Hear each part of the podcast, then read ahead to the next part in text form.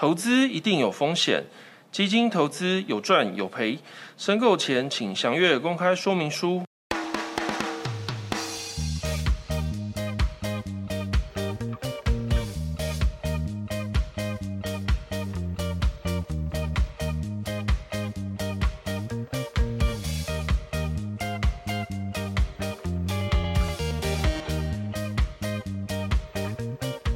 Ladies and gentlemen, welcome to 金狼 PPT。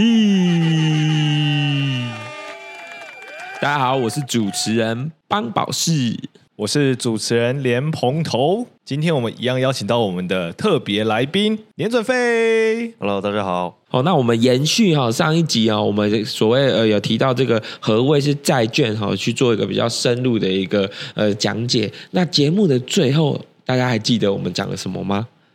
这一集我们会告诉各位是否该买进我们的债券以及债券型的一个基金。那我们这一点哈，还是主要是希望哈，先先由联准费来提供我们一个呃比较客观的一个观点来去做一个参考。好，首先呢，这个我们就要讨论到呃，我们这二十多年来的一个升降息循环的一个状况。其实这二十年来啊，我们的呃降息总共只发生了三次。哦，第一次的话呢，是在我们的二零零一年年初的时候有一次降息。哦，那再来的话就是二零零七年，二零零七年九月的时候发生了这二十年来第二次的降息。好，那再来的话呢，是我们二零二零年的时候，疫情股灾的时候，也发生了一次降息。哦，总共这三次的一个降息哦。那这三次的降息分别维持多久时间？两千零一年的时候，大概维持了三年、三四年左右。那二零零七年的时候呢，维持最久，我、大概有八年时间维持在这个贴近零利率的一个状况。那再来的话就是疫情啊，我们过去这前两三年的一个状况哦，大概就维持了大概是两三年的一个降息循环。所以呢，降息的话，我们都知道对债券人来说是一个比较正面的一个看待哦。那这二十多年来只有三次的一个机会，现在呢，其实已经慢慢浮现了一个第四次一个降息循环的机会出现了。那我们这二十多年来只有三次，这三次不晓得各位我们的听众们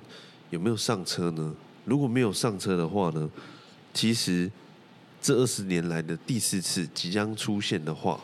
是不是应该做一部分的一个资产配置在这一台列车上面，会是一个比较好的选择，留给我们大家去做一个深入的一个探讨。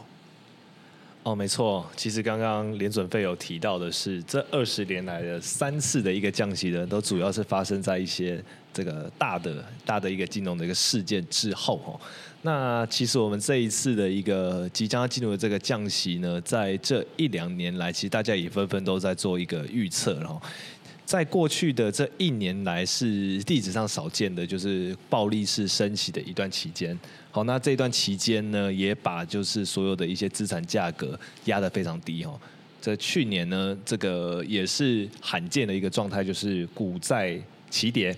哦，过去股票在跌的时候，我们还有一个债券固定资本的一个部分哦。这个可以去做一些这个阴影哦，但去年是起跌的一个状态，好也导致了其实今年比较特殊的一个一个现象，就是在股票跟债券哦都有一些相对一个机会。那我们现在这个万事俱备啊，只欠东风哦。那东风是什么呢？就是联准会要降息的这一件事情哦。哦，没错哦，那联准会这个降息哦，其实主要是根据这个呃，我们美国这个六月份的一个经济数据去做一个显示。那通膨哦，显然是在二二二年的时候已经到一个触顶的一个情况之下。那二三二四年哦，想必会是一个什么？今年度哦，有可能会是一个呃升息的一个末端。那二四年明年的情况之下，有可能什么？还是是在一个我们的一个升息的一个。呃一个高原顶层，那会逐步的去趋缓，那更甚至是接近一个降息的一个机会。那其实这一次的一个机会，哈，刚刚联准费有提到，近二十年来哈有经历过一个三次的一个升降型的一个循环，那这一次更不得了哈，主要是因为因应疫情的一个复苏，那以及什么？俄乌战争哈带动的一个高通膨，所以美国联准会哈利率创了二十二年来的一个新高，哦，到了五点五 percent 左右，哦，五点五趴的一个 per 五点五趴，哦，那这也是一个什么比过往更要大的一个。好的机会去做一个进场布局的一个时机点。那至于时机到底是什么时候会比较适合呢？我们这个后面会来带到给各位。那主要的话哈，还是希望就是说跟各位讲一下，就是说目前美国利率二三年哈急速的一个攀高，那公债以及投资等级债的公司债利率走高哈，其实投资的价值就已经怎么样了？浮现出来了哈，其实就默默的就有浮现出来。那当然，今年度还是有提到哦，今年度比较像是偏向于股优于债的一个部分。那股优于债的情况之下，债不好吗？哦，其实不好，就是一个什么逢低布局的好机会，来去做一个什么加码投资。哦，那有些钱过往的债券哈，其实是有些的资金会去 parking 到这边去做一个停泊，那钱都被抽出来往投资市场去做一个处理的情况之下，现在的债券哈反而是什么？哦，反而是一个比较哦有空间来让你去把资金去做一个投入配置的一个地方。OK，那我们就从历历史上面来稍微跟大家分享一下哦，就是说关于这个债券价格的一个修正啊。那我们什么时候进场呢？哦，那我们呃这二十年来呢，其实经历过刚刚提到三次的一个降息嘛。哦，那最近的一次就是应该说最之前最古老的一次啊，就是在那个零八年的一个时候哦。那零八年的那一次呢的这个债券市场。好，它的一个平均跌幅大概是来到负的四点九个 percent 哦。那我们主要是比较要注意的就是隔年，好跌跌升了之后的隔年呢，基本上它来到一个接近二十个 percent、十八个 percent 的一个一个报酬了。然后再来的话是在一八年。好，也就是我们知道的是，在疫情的这之前呢，疫情在之前的一次的一个升息呢，是来到了二点五个 percent 的一个跌幅。好，那隔年呢的这个涨幅，好，也跳升到了大概是四个 percent。好，也就是大家会发现的是，在这个升息循环的最后。哦，我们去介入到这个债券市场，好，那会在隔年的一个部分，或者是在接下来，好，会得到一个相对来说接近股票的一个报酬率。好，那我们看到就是最近的一次，也就是这个 COVID nineteen 哦，造成的一个快速式的一个狂暴式的一个升息哈，这个在过去很少见的，就是债券竟然连跌了两年。好，二一年的时候，二零二一年的时候是跌到一个 percent，那在二零二二年的时候跌到十五个 percent，在过去的历史上面来说很少，哦，甚至说根本没有，哦，发生就是连续两年债券价格的一个下跌，至少我们回推到一九八三年是这个样子。好，那在之前的话呢，就是在往前再去做一个这个这个这个参考。所以说，在一二一年、二二年这个连续两年的一个跌幅呢，在我们今年的二三年，好，截至目前为止，大概的一个涨幅，好，大概只在二点五个 percent。也就是说，其实现在大家都还在消化的，就是升息还没有到尾端，好，升息还没有尾端一个情况之下呢，我们目前的债券的价格是还没有反映出来。好，那大家大家可以看到，就是今年的一个状况，其实股票涨得比债券还要来得多。哦，那其实这个驱动的一个动力呢，相信大家应该都还蛮蛮清楚的哈，就是这个 AI 的一个成长股哈。那其实，在近期的一个部分呢，它的修正哦，之前涨越多，现在就跌的越多，哦，修的蛮多的。好，那我们看到过去，不论是零八年或者是一八年，在隔年度的一个涨幅都来到接近二十个 percent，那我们大家就可以期待了。接下来，依照历史告诉我们的，哦，那接下来的这个升息循环结束了之后，进入到所谓的降息。的这件事情，那接下来一个报酬率，它会有多么的一个呃，引让大家有一个想象的一个空间呢？那我题外话插一下哈，帮大家科普一下，大家知道 COVID nineteen 为什么是 nineteen 吗？为什么不是 COVID twenty？啊，有人知道吗？我跟你讲，因为 COVID nineteen 是在二零一九年的时候发现的。小小科普哈，消化一下，不然前面有点太深了哈，我怕大家可能睡着啦。好，谢谢。啊，你请问你中过奖了吗？目前还没中过，哎，有二确过了，二确过了，对对对对，啊，其实这个二确，我记得你是一确的时候比较严重嘛，对这个症状的一个部分。对对对对对那二确的时候就二确的时候其实就是咳啦，哦咳的也是一样，喉咙有如刀割，不是心如刀割哦，是喉咙有如刀割。是，对对对对其其实这也跟债券很像，你知道吗？哎哎，怎么说？这个算了，没事啊。哦，好，那我们把它拉回来哈。其实那这个跟在这蛮像的，真的蛮像的，对不对？为什么呢？因为第一次它这个升息循环呢，六月的时候是不是暂停？像现在第二次升息的时候，已经没有什么人在理它了。大家觉得不痛不痒啊，没错，但它其实还是很痛，所以有些人没有把钱叫进来，为什么？因为他们没看到嘛，所以现在就是一个 timing 点。没错，没错，现在真的是一个蛮好的 timing。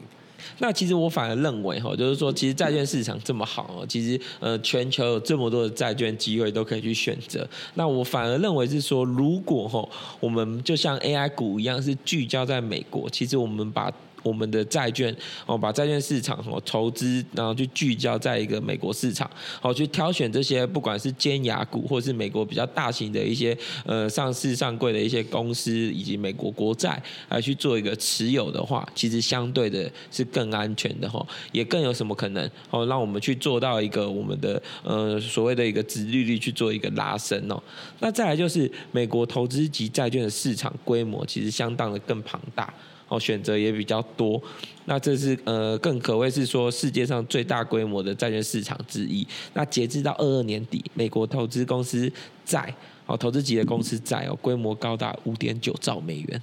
五点九兆美元其实相当的庞大哦，所以这是一个什么一个很大的一个市场可以去做一个选择。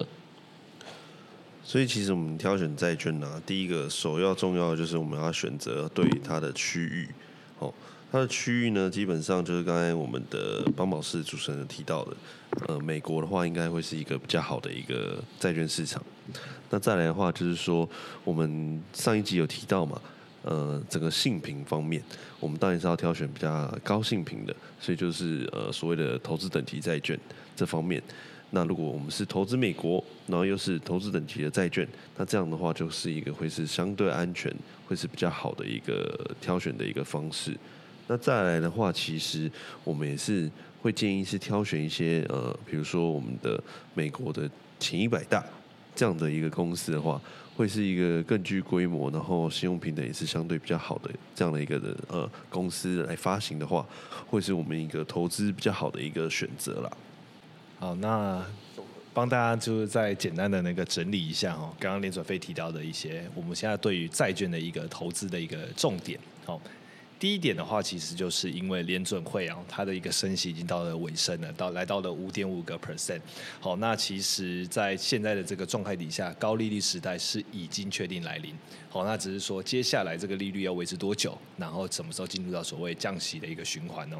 那第二个的一个部分是我们要投资债券的部分，因为刚好提到的这个升息的一个循环即将要结束，但是到降息循环这中间或许还有一些时间差的部分。好，那我们在现在这个时间点下，一些的投资等级的这些债券，好，它是已经跌升的一个状况，它还没有收复它的一个失土。好，所以说在现在这个时间点下，我们应该来做投资等级债，好，尤其是美国的投资等级债，好选选择区域之后，再来选择就是比较好的一些债型的一些债种债种哦。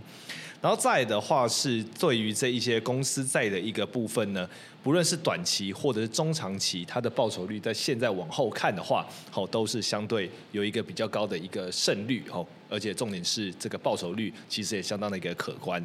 然后呢，那再来最后的一个部分是，我们挑选锁定投资的一个好时机。我们除了选择违约率之低之外呢，我们要选择就是殖利率比较高的。好，那为什么会选择殖率高呢？因为殖利率它跟价格成的就是反比。好，也就是说，现在它殖利率越高，代表它的价格越低。好，那它公司体制好的一个情况底下呢，未来我们可以掌握的报酬，好就可以更多了。好，这以上四个重点帮大家做一个简单的统整哦。那我我其实一直有一个有一个疑问哦，就是对于年底投资的时间点啊，会不会有点太慢了？因为我们刚刚一直在讲说，呃，其实现在就是会是一个好的一个买进的一个时机点。那再加上呃前一集有提到这个性平被诶被调降，那巴菲特也持续在做买入。那如果我们年底或者是明年初才去进场债市的一个布局，会不会太慢？